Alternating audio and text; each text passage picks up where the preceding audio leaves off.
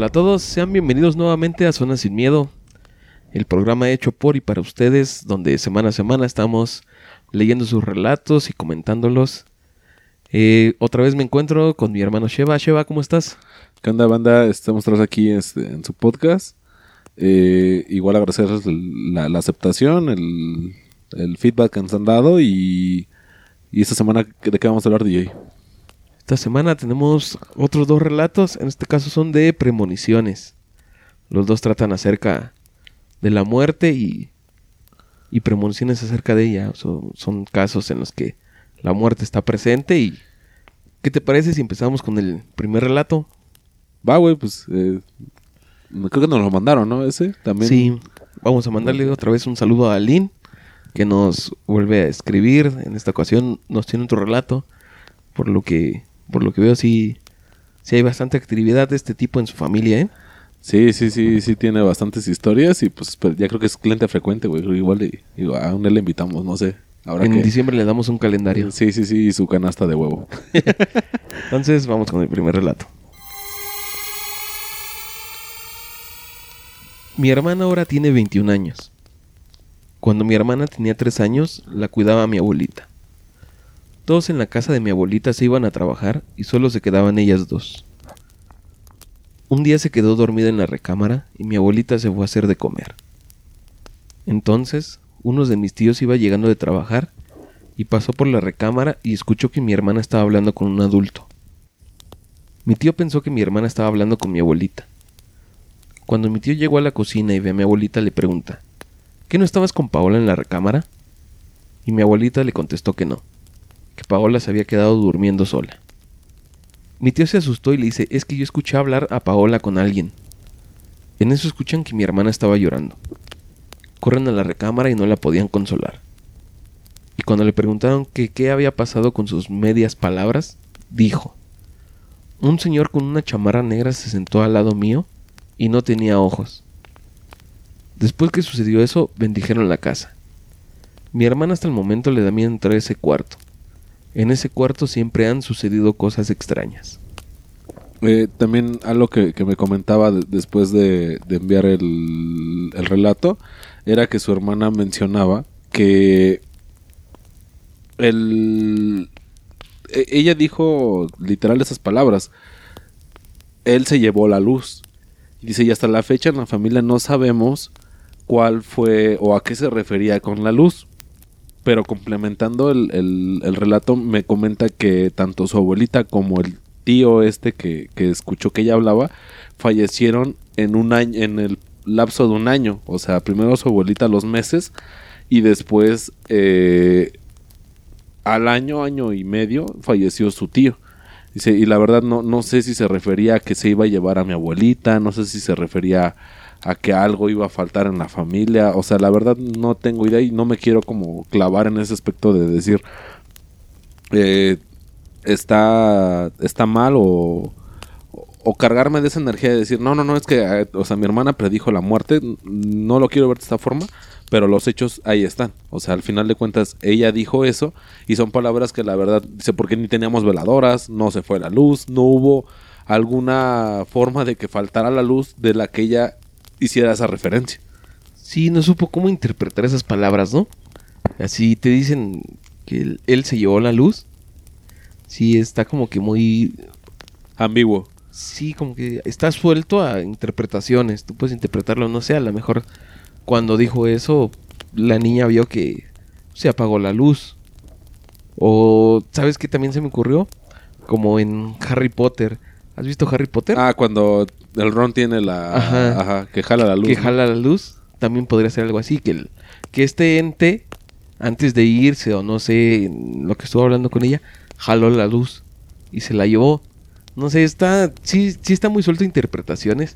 Y esto que comentas de que después de, de que sucedió este suceso, Al poco tiempo murió su abuela. Y luego su tío. Y luego su tío. O sea, las Sí. dos personas que estuvieron inmiscuidas en esto fallecieron. A lo mejor es una casualidad, pero pues, es una casualidad muy... Muy peculiar, ¿no? Muy Y particular. más si estas personas pues no, no tenían, no sé, algún alguna enfermedad o un mal crónico. Sí. Y dijeras, bueno, sí, sí, sí puede pasar porque mi abuela pues, ya es una persona mayor y está enferma de esto y esto y esto y por eso. Pero su tío, que es, me imagino que alguien más joven, que no sé, con más fortaleza, pues también haya fallecido. No sabemos de qué circunstancias sucedieron estos decesos, pero sí, sí te queda la idea así como de, ¿se, ¿será o no ligado a lo que sucedió con mi, con mi hermana? Sí, y, y tal vez, digo, nada más me, me comenta que, que pasó en esa situación, pero, o, o sea, fueron pues, dos pájaros un tiro, ¿no? O sea, la, la gente que estuvo inmiscuida en, en esa situación fallece. Y yo creo que si te pones tú o, esta persona, tu, su hermana, sí se pone a pensar como de, híjole, yo les eché la sal o, lo que les dije les afectó a ese grado. O sea, no sabes qué tanto trascendió e- esa, esa historia porque, bueno, hasta la fecha dice que no puede entrar a, a ese, a ese cuarto, pero no, no por eso, o sea, dejas tú de, de imaginarte el hecho de, de platicarlo y que en la familia ya se haya mm, quedado el mito o el no, es que ella le pasó y después fallecieron. O sea, quieras o no, si se queda como la leyenda urbana de decir, chale, o sea, igual ella sí tiene ese don de predecir si alguien va a fallecer o no. O, o digo, porque eh, sí, sí le pregunté que, que cómo era el hombre o que si actualmente ella, si le preguntaba que lo describiera, lo, lo, lo podía decir, no sé, era alto, cabello castaño, ese tipo de detalles.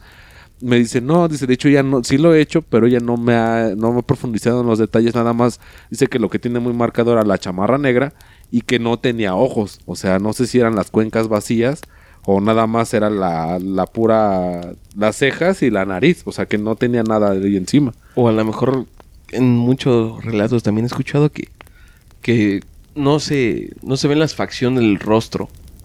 O sea, tú ves a alguien en la sombra y tal Mm, vez no sí. alcanzas a ver las facciones, pero los ojos y la sonrisa al ser blancos los, los identificas. Y en este caso, a lo mejor, o sea, sí, sí se veía como un ser oscuro, se veía el rostro, pero no se veían facciones y no se le veían ojos porque como si los tuviera cerrados a lo mejor. Y la boca, pues sabemos que también mucha gente tiene los labios un poco más grandes y no se alcanzan a notar los dientes. Entonces también sería sería cuestión de preguntar esos detalles, pero a lo mejor es algo de lo que no, No, quería hablar. pe- pero también eh, el hecho de que un, un tercero sí haya oído que porque ella me dijo que estaba, o sea, que su tío escuchó que estaba interactuando con su hermana. O sea, no nada más era el ella hablaba sola, sino e- él, luego, luego al escuchar no sé si la voz o el como que la niña le responde algo en particular, dijo, "Ah, pues está con alguien adulto." O sea, Sí, porque sí es lo que, que especifica, que estaba con un adulto ajá, platicando. exacto. Y que él pensó que estaba platicando con su mamá, o sea, Sí. su abuela. Sí. Y cuando fue a la cocina, creo, Ajá, vio la vio vio a la abuela y dice, oye, entonces ¿con quién está hablando? Y dice, no, pues es que estaba sola, estaba durmiendo. Pero no creo que ella es, o a lo mejor como un murmuro o como un susurro, no sé, un tipo de voz en el que no puedes identificar que si es de hombre o de mujer. Porque si estaba hablando así como estamos hablando nosotros ahorita, luego lo identificas que es una voz de hombre, que son dos hombres hablando. Y cuando es una mujer, sí identificas la voz de mujer. Pero es que también no, sé si alguna vez te, te ha, te ha tocado que pasas en alguna conversación eh, o en un cuarto o en un carro o algo así y identificas o sientes esa energía de que hay dos personas interactuando. O sea, hay veces que nada más escuchas una palabra y aunque no ves a la otra, entiendes que tiene una conversación.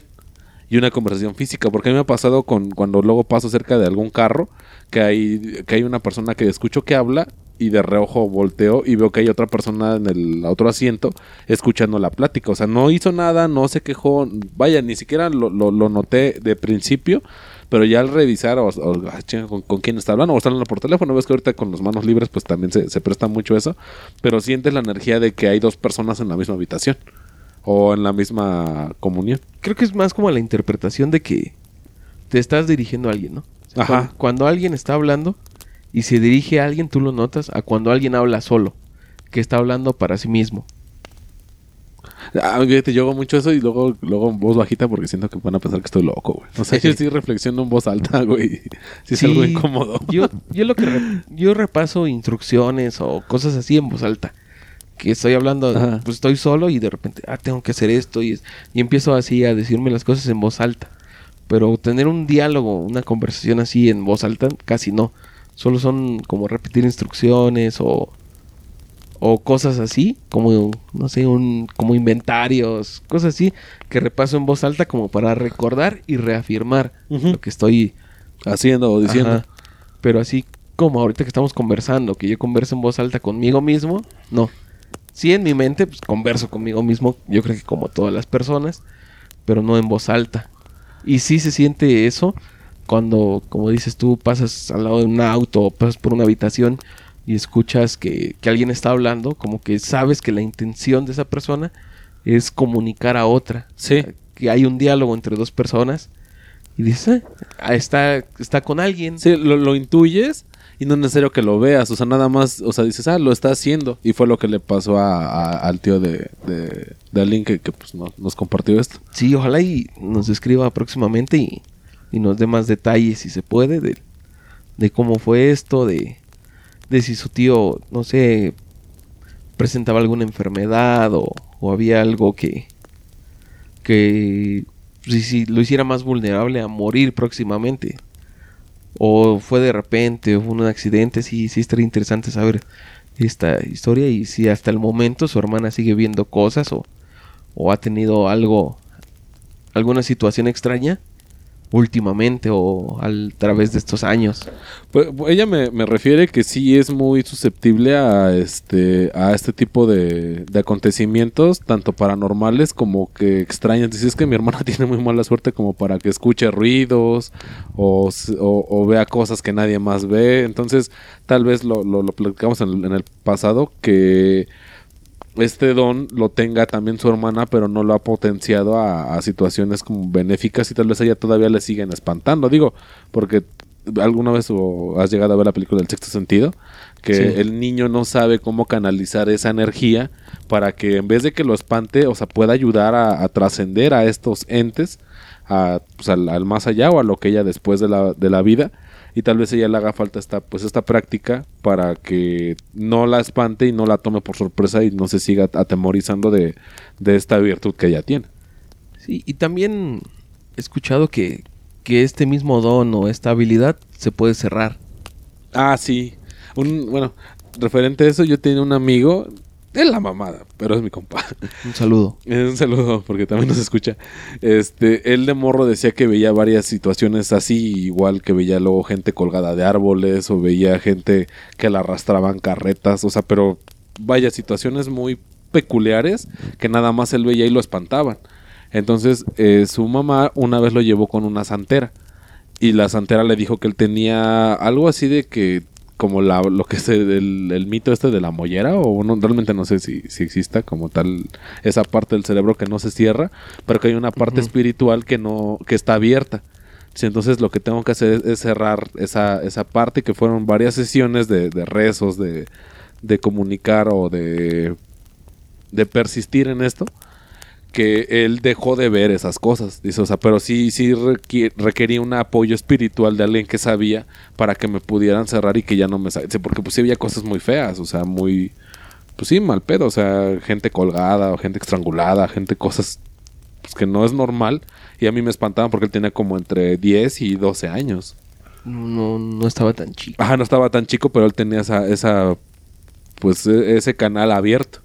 Sí, porque generalmente este tipo de cosas he escuchado que suceden niños entre 3 y 5 años. Más chiquitos. Y casi todos se lo atribuyen a pues es la imaginación de un niño.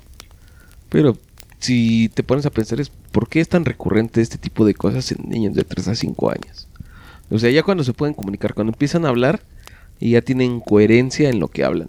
O sea, ya, ya saben bien los nombres de las cosas, las situaciones, todo. El significado de las palabras. Ajá. Entonces, muchos muchas personas relatan que sus hijos de repente ven cosas o les platican cosas que pues no tienen nada de de lógica tal vez para nosotros, pero posiblemente los niños, como lo decía en el programa pasado, puedan ver cosas que nosotros no podemos ver, pero no les damos esa importancia porque son niños, como que minimizamos su, su vista solo por el hecho de ser niños. Y, sí, a esa edad tienes mucha imaginación, pero muchas de esas cosas pueden ser reales, o sea, pueden estar sucediendo realmente, pero pues la sobrevivía de un adulto de decir, ¿sabes qué? Pues eso no. O el miedo a lo mejor de decir, no, prefiero creer que no es cierto, que es mi niño imaginando, a creer que sí está sucediendo y que esto me dé miedo y es algo en lo que yo no tengo control alguno. Sí. ¿Tiene la, la siguiente historia, DJ? Sí, vámonos con la siguiente historia. Este relato es anónimo. Cuando mi esposo comenzó a estar enfermo, nunca pensamos que su enfermedad fuera terminal. Como la familia unida que siempre hemos sido, manteníamos la esperanza de su recuperación, pero esta nunca llegó. Una semana antes de morir, su salud parecía mejorar. Creíamos que estábamos ganando la batalla, pero esa noche, un extraño pájaro comenzó a cantar de manera extraña a varios metros de la casa, en unos lotes baldíos. Los vecinos murmuraban que aquel pájaro aparecía cuando alguien iba a morir y que el único enfermo era mi esposo, pero nosotros nos resistíamos a creerlo, pues de verdad parecía mejorar. La noche siguiente, su canto se dejó escuchar de nuevo, pero ahora más cerca. La intranquilidad se apoderaba de mí. No era posible que el canto de un pájaro influyera en la salud de mi marido. Los días siguientes fueron un cruel tormento. Aquel fúnebre canto se escuchaba cada vez más cerca, hasta que una noche mientras dormíamos, su canto se escuchó en la puerta de mi casa. Con algo de miedo me asomé por la ventana y ahí estaba parado junto a la puerta. Era blanco con azul, muy bonito. Incluso su canto lo era, pero su presencia no era bienvenida. Sorprendentemente al amanecer, mi esposo tuvo una crisis y lamentablemente falleció. Creo que subestimé esa superstición, o quizás ya era tiempo de mi esposo de partir. Y tampoco creo que el pájaro tenga que ver con su muerte. Quizás él solo cumple con su trabajo de cantar, donde ve una energía apagándose o tal vez la misma muerte rondando. Fíjate que referente a, ese relato, eh, me viene mucho la, imagen del show que tenían los, los náhuatls. En cuanto a que. ¿no? Eh, bueno, los mexicas. En cuanto a que era ese hay veces que no sé si te ha tocado ver el comportamiento muy extraño de algún perro. Que se pone a ladrar, que se pone a aventarse a ciertas eh, zonas donde aparentemente no hay nada. Pero ahí está. Entonces tú pues crees que el perro, no sé, o sea, se imagina cosas o, presupones cosas cuando realmente el perro se está haciendo su función de que ve algo que a él no le agrada y por su mismo sentido de protección y proteger a los que lo acompañan, se pone a atacar. Así a mí hace mucho tiempo me tocó con un... era un cocker que tenía, no, era un French Poodle. Eh, íbamos, en, estábamos en el pueblo de mi abuela, mi abuela es de Guerrero. De la Sierra de Guerrero pegada a Oaxaca. Es una zona de mucha eh, curva y mucha carretera de terracera. Entonces fuimos a una parte que le llamaban La Cruz y íbamos ahí porque tenía una muy buena vista de, parte del pueblo de, desde ese punto. Entonces fuimos caminando, eran como 600 metros, tal vez no era mucho, pero en curvas se hacía más largo. Llegamos al punto y yo voy con mi perro y me regreso con el perro y el perro de repente yo lo traía con su correa porque haz cuenta que de un lado tienes la montaña y en otro lado tienes el voladero. Se me suelta y empieza en una curva empieza a gruñir y empieza a ladrar así como... Como ponerse a la defensiva, ¿no? A la defensiva, pero nada más fue eso. Llegó un punto donde el perro esquivaba como algo, o sea, porque se agachaba así como temeroso, evadía como golpes. Y se aventaba a la nada, o sea, pero sí se aventaba las mordidas y no había nada. Entonces, pues a mí me espantó y, y llegó mi abuela y una de mis tías y pues en vez como de de calmar al perro o algo así me jalaron. O sea, fue un que me echaron para atrás y se pusieron a rezar. Y yo en ese momento sí me, o sea, me espanté porque yo decía, pues, ¿qué, qué, qué está pasando con mi perro? ¿Se está volviendo loco? ¿O, o qué le está pasando? Pero el perro estaba atacando algo y de repente haz de cuenta que fue un cambio de chip así, pero en segundos. Y ya, se calmó y se acercó con nosotros. Y ahora que como que me puso el cuello así de lado de, ahí está la correa y vámonos.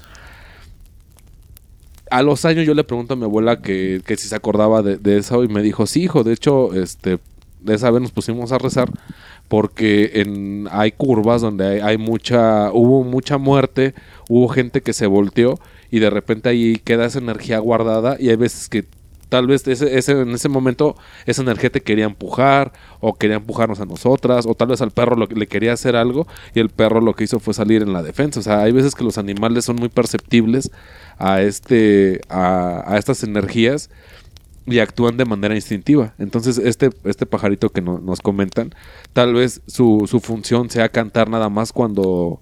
eh, Cuando ves algo, ¿no? cuando hay algo, algo. ajá y, y se va acercando al punto de que sabes que pues ahora sí que es tu hoy es tu última noche no ya disfrútala porque pues ya nos vamos Lo que me llama la atención es que primero empezó a cantar más lejos, ¿no? Que lo escuchaban más lejos ajá y poco a poco se fue acercando. Hasta cuando estaba fuera de la casa, que fue el- la noche antes de que falleciera su esposo. sí sí y, y te digo re- referente al chelo al cholo es que eh, se supone que te hacen esa transición del mundo de los vivos a los muertos que ellos son los como que los que pagan el peaje para que te lleven al otro lado. Tal vez si hay animales que se forman de manera energética y los representamos de alguna forma no tan grotesca como tal vez sí lo sean esas energías, sino nada más es un vengo por ti, como ves que al final dice, tal vez sea la muerte que se presenta en esta forma no tan agresiva, si sabes que pues ya nos vamos, o sea, me, toca llevarme tu alma. Que sí, la imagen que tenemos de la muerte es como algo muy, muy feo, ¿no? Tú te imaginas que si hay un pájaro de la muerte, sea un pájaro negro, grande y como terrorífico. Que lo veas y te dé miedo, te cause terror. Y ella dice que el pájaro era muy bonito y que su canto también lo era. Pero como ella ya le dio el contexto de que cada que cantaba se moría alguien, ese canto ya no era bonito, sino se le hacía como fúnebre Sí, un canto triste, pero es que ella era la que le daba ese contexto. El canto, pues era solo el canto del pájaro. Eh, en algún momento creo que menciona que cantaba en la noche, creo. Sí, sí, no Sí, me y es recuerdo. raro que un Ah, pájaro cante de noche. Yo, fíjate, en, el- en la casa mi, mi abuela tenía muchos, muchos pajaritos. Y había uno en particular, un sensontle, el pájaro de los mil, de las mil voces. Eh, Es muy curioso ese, animal, si alguien lo, lo ha tenido, no me dejará mentir. Que ese animal es como una grabadora, güey. Lo que sea que oiga, lo canta. Por eso le llaman el pájaro de las mil voces, porque él te puede hacer varios sonidos de varias cosas que, que aunque no sean pájaros, porque tanto te copia el, no sé, el canto de un, de un gorrión, como de una calandria, como de un loro, como te, el que tenemos en la casa hacía el sonidito de cuando los carros van, los, las camionetas que reparten de Gamesa y de, de Barcel, el sonidito Van de el van de ti, Ajá, pero son, eh, era como la balada esta, la, ay, güey, la lambada. Ah, el Ajá, y lo canta- los microbuseros, Ajá, ¿no? y lo cantaba en la noche, güey. Pero en la noche empezaba a cantar ese pajarito, güey. y, y era, era muy curioso, muy curioso porque él tanto te hacía si- si- sirenas de alarma, copiaba el de las sirenas de la de la patrulla. O sea, tenía muchos cantos aparte de los de la casa, güey. Pero él nada más empezaba a cantar a partir de las 9 de la noche. ¿Sabes? Que Como que dormía todo el día y ah, es momento de cantar. Reloj, las nueve. Ah, sí, es ah, mi mira, momento. Casi, casi llego tarde. Y empezaba y paraba como a las 2 de la mañana. Y luego así llegó un momento donde ya era molesto, que ah, este güey ya está cantando. Pero ese comportamiento yo nada más lo he, lo he- la gente que conozco que ha tenido esos, esos animalitos, dice, no, pues pero cantan en la, en la mañana, en el día, media tarde, pero no cantan en la noche. Y ese güey sí cantaba en la noche. No sé a qué se deba. Digo, no se me hace tan irreal, pero el hecho de que se vaya acercando, pues, si era un pájaro libre, pues ¿por qué se paraba en el mismo punto y por qué iba recorriendo cada noche, se iba acercando más a ver qué pasaba? O sea, Como una teoría lo podríamos decir, es como poco a poco fue percibiendo la energía que se Sí. apagaba, como dice ella. A lo mejor percibe la energía que se va apagando. No sé, él siente o no sé... no sé si Percibe. percibe algo en esa zona primero. Y conforme van pasando los días, que el- su esposo, no sé, va decayendo o su vida se va apagando, él como que va intuyendo en dónde es. Y es como de, ah, me paro aquí primero porque siento que es por esta zona. Ajá. Y de repente aquí se siente más fuerte, me voy a ir acercando acá. Acá y acá, hasta que llega el punto que está fuera de su casa que dice, ah, es aquí donde, ¿Dónde tengo que llegar? donde tiene... Donde, a lo mejor él no sabe que va a morir alguien, ¿no? A lo mejor él en su naturaleza solo sabe que ahí algo sucede y que él tiene que estar ahí. Como en muchos animales que no... Como que no... Yo siento que ellos no, no saben qué sucede, pero saben que tienen que hacer una función. Eh, referente a eso, no sé si has escuchado un mito maya que habla de que se supone que cuando tú escuchas o tienes cerca un colibrí, los colibríes para los mayas eran los, los animales que enviaban las energías del, este, del Xibalba. Que si tú tenías un pendiente, si tenías un familiar o un dolor muy grande de una persona que haya fallecido, ellos ocupaban a, a los colibríes como mensajeros para que te dieran esa como re- eh, confort, porque son animales muy bonitos, con colores muy brillantes, Sí. muy, muy, muy peculiares, para que tú supieras que estaban tranquilos. Entonces, si una persona en, en los tiempos de los mayas eh, había perdido a alguien y, y veía un colibrí, descansaba y como que soltaba la pena de que tenían la, la, la costumbre, la creencia de que su familiar del otro lado del Xibalba les había enviado al colibrí como un mensajero para que soltaran esa... Sí, como decir, estoy bien. Ajá, haz- tranquilo, ya estoy del otro lado, o sea, Ujú. despreocúpate y sigue tu vida. Y también referente a los colibríes, se cree o, o se dice que lo- donde anidan los colibríes es un, un lugar de mucha abundancia, o de mucha como energía positiva. Y en mi casa van como cuatro nidos de colibríes que hay, güey. Y de hecho, no sé si has, si has visto esas que son como unas recipientes para que tomen agua. Así que les ponen agua con miel, creo, ¿no? Ajá, agua con azúcar, ajá, lo mezclas y ahí se lo dejas. Y en mi casa compramos eso porque era eh, seguido había colibríes ahí en el cantón este que hacían su nidito, son ponen uno o dos huevos y ahí estaban la, la parejita y todo. Entonces, mi abuela le gustaba mucho ver a los colibríes que estuvieran en la casa, no por la creencia maya, sino por el hecho de que decías que son animales De muy verlos, ¿no? Ajá, de verlos, son animales muy muy muy peculiares que, que están aquí en la casa y me gusta verlos y ella digo, sí agarraba luego que, que andaban libres, les aventaba agua y los, los atrapaba. Pero a los colibríes no. O sea, sí, no, no, no. Ellos tienen que ser libres porque es como. Son los Su mensajeros. naturaleza. Exactamente. Su naturaleza es ser libre. Y, y digo, no sé, hay, hay animales, hay, hay presencias que tal vez. Como el, el- No sé si recuerdes un gato hace muchos años en un hospital que según predecía la muerte de las personas. Ah, sí, que se acostaba con ellos, ¿no? que se acostaba con ellos y en un principio le daban la explicación científica de que el gato por lo general es un el gato es un animal muy frío.